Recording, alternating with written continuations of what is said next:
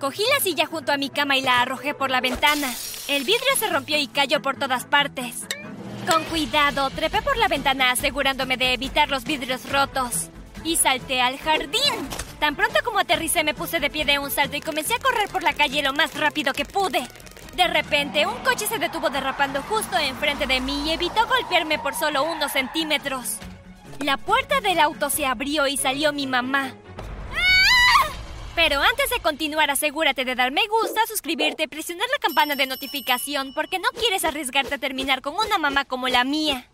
Cuando era pequeña, solo éramos mi papá y yo. Realmente no tenía ningún recuerdo de mi mamá. Sin embargo, tengo un recuerdo claro del día en que mi papá me dijo que mi madre había muerto. Aunque era muy joven en ese momento, todavía siento lo triste que estaba cuando papá me dijo que mamá había tenido un accidente automovilístico y había muerto. Estaba tan triste porque mi mamá se había ido, pero sabía que mi papá y yo estaríamos bien. Me tomó un poco de tiempo, pero finalmente pensé en ella cada vez menos. Me divertí mucho con mi papá. Creo que probablemente me mimó un poco de más, compensando el hecho de que había perdido a mi mamá. Tengo muchos recuerdos de él llevándome a excursiones muy seguido y comprándome juguetes y casi cualquier cosa que yo quisiera. Durante años estuvimos solo nosotros dos.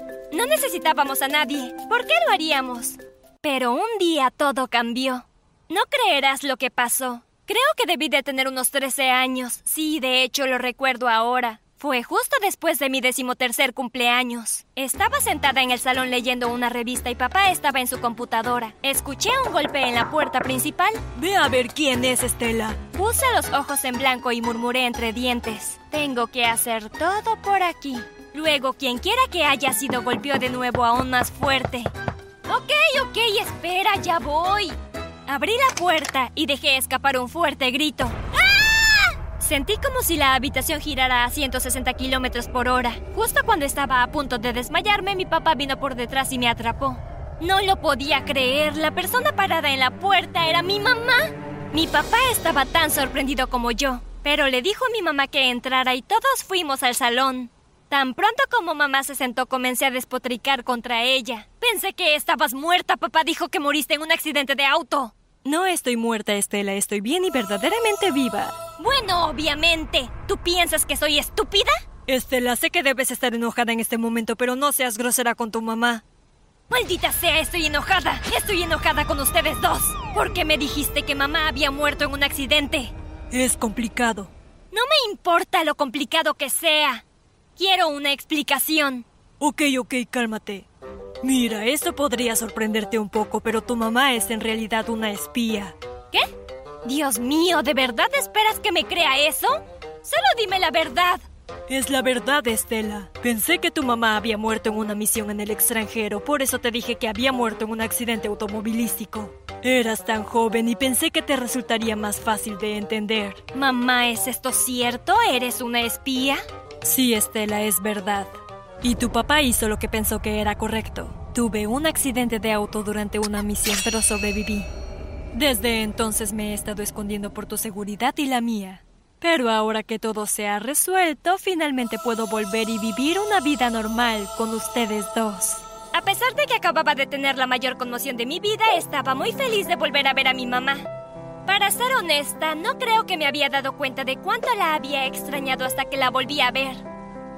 Antes había tratado de no pensar demasiado en mi mamá porque me dolía mucho. Pero ahora ella estaba de regreso y yo estaba realmente feliz. Mamá solo había regresado a nuestras vidas por un par de semanas cuando le dijeron a mi papá que tenía que irse de viaje de negocios fuera del país. Estaba triste porque tenía que irse, pero estaba feliz de poder pasar un tiempo a solas con mi mamá. Bueno, teníamos mucho sobre lo que ponernos al día, ¿no? Las cosas iban bien al principio, más que solo bien, eran geniales. Pero luego mi mamá comenzó a ser realmente controladora. Comenzó con pequeñas cosas como la vez que quería ir al supermercado a comprar huevos. Pero mamá dijo que ella iría. Pensé que solo me estaba haciendo un favor, pero luego las cosas empezaron a empeorar. No me dejaba ir a ningún lado ni hacer nada por mi cuenta. Una vez mi amiga Julieta me invitó a pasar el rato en su casa, pero cuando le dije a mi mamá, ella no estaba para nada interesada en que yo hiciera eso. Oh, creo que sería mejor que te quedaras en casa aquí conmigo. Puedes ir a ver a Julieta en otro momento. ¿Pero por qué? Porque quiero pasar tiempo contigo. Estaba un poco molesta con mi mamá por no dejarme ir, pero traté de verlo desde su punto de vista. Quiero decir, se había perdido gran parte de mi infancia. Pero la gota que derramó el vaso llegó cuando mis amigos organizaron un viaje de campamento. Todo el mundo, incluyéndome, estábamos muy emocionados. Va a ser muy divertido. Podemos hacer una fogata para sentarnos por la noche. Sí, traeré mi guitarra. ¿Quién va a cocinar? Tú. Pero cuando le dije a mi mamá, ella dijo instantáneamente que no podía ir. Pero todos van. ¿Por qué no puedo ir yo también? Porque yo digo. Pero esa no es una razón. Por favor, mamá, por favor, déjame ir. No te lo voy a decir otra vez, Estela. Ya he tomado una decisión, no vas a ir. No hubo forma de razonar con ella. Te odio, eres tan controladora, que no me dejas hacer nada por mí misma. Todo lo que hago es por tu propio bien. ¿Por qué no puedes darme un poco de espacio? No puedo respirar. Oh, no seas tan dramática, Estela. Me di cuenta de que mi mamá estaba empezando a enojarse conmigo. No estoy siendo dramática, estoy harta de que me trates como a una niña. Pues deja de actuar como tal. Te odio. Estoy pensando en huir. Cerré la puerta de golpe y subí a mi habitación. Estaba temblando porque estaba muy enojada con mi mamá. Y de hecho comencé a desear que nunca hubiera regresado. Apuesto a que piensas que eso fue lo peor que podría pasar. No tienes idea. La mañana siguiente fue diez veces peor. Cuando me desperté, me encontré con que me habían atado a la cama. Empecé a gritar pidiendo ayuda. ¡Mamá! ¡Mamá! ¡Ayúdame! Mi mamá entró corriendo a mi habitación. ¡Mamá, ayuda! ¡Alguien me ha atado a mi cama! Pero en lugar de venir a desatarme, mi mamá se quedó allí mirándome. Mamá, ¿qué estás haciendo? ¿Por qué no me desatas? No te voy a desatar porque no vas a salir de esta habitación. ¿Qué? ¿Estás loca? No puedes mantenerme atada. Puedo y lo haré. Te traeré tus comidas e iré al baño contigo cuando necesites ir. No te voy a perder de vista. Estaba angustiada. ¿Qué había hecho yo para merecer ser tratada así? Por favor, mamá, no me hagas esto. Te prometo que me portaré bien. Haré todo lo que me digas. Simplemente no me mantengas atada. Pero mi mamá no cambiaba de opinión. La única vez que me desató las manos fue cuando llegó la hora de comer. Apuesto a que piensas que habría sido un buen momento para intentar escapar, pero no lo fue. Ella se quedó allí mirándome mientras comía. No había forma de que pudiera hacer algo sin que ella lo notara. Sabía que tendría que idear algún tipo de plan, alguna forma de alejarme de ella. Mi oportunidad llegó una noche cuando mi mamá me llevó al baño. Me estaba lavando las manos cuando por el rabillo del ojo vi un par de tijeras a un lado del lavabo. Las agarré y las metí en el bolsillo de mis pantalones cortos. Afortunadamente mi mamá no se dio cuenta de nada. Regresé a mi cama y mamá volvió a amarrarme. Voy a bajar ahora, Estela. Sé una buena chica y vete directamente a dormir. Sí, mamá. En realidad me siento muy cansada de todos modos. Tan pronto como la puerta se cerró, saqué las tijeras de mi bolsillo y comencé a cortar las ataduras. No me tomó mucho tiempo liberarme. ¿Y ahora qué debo hacer? Sabía que debía llamar a la policía o a mi papá, pero el teléfono estaba abajo, así que esa no era una opción. No había otra alternativa. Tendré que salir por la ventana de mi habitación. Corrí hacia la ventana, pero cuando traté de abrirla vi que mi mamá la había cerrado con cerrojo. ¡Dios mío! Ella realmente ha pensado en todo. Miré alrededor de la habitación y vi la silla junto a mi cama. La recogí y la tiré lo más fuerte que pude contra la ventana. Escuché un fuerte crujido y el vidrio se rompió en cien pedazos. Salté por la ventana y aterricé en la hierba del jardín. Recibí algunos cortes en mi cuerpo por los fragmentos de vidrio rotos, pero nada demasiado serio. Sin detenerme a mirar detrás de mí, eché a correr calle abajo lo más rápido que pude. No había ido muy lejos cuando de repente un coche se detuvo con un chirrido justo delante de mí.